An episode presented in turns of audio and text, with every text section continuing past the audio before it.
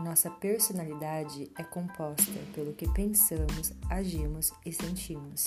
Sim, a nossa personalidade ela cria a nossa realidade pessoal. Então, as nossas atividades cerebrais de circuitos são reproduzidos sempre da mesma maneira, ativando as mesmas químicas e construindo o mesmo corpo igual em proteínas, expressando a vida em saúde ou doença com relações harmoniosas, uma vida com qualidade.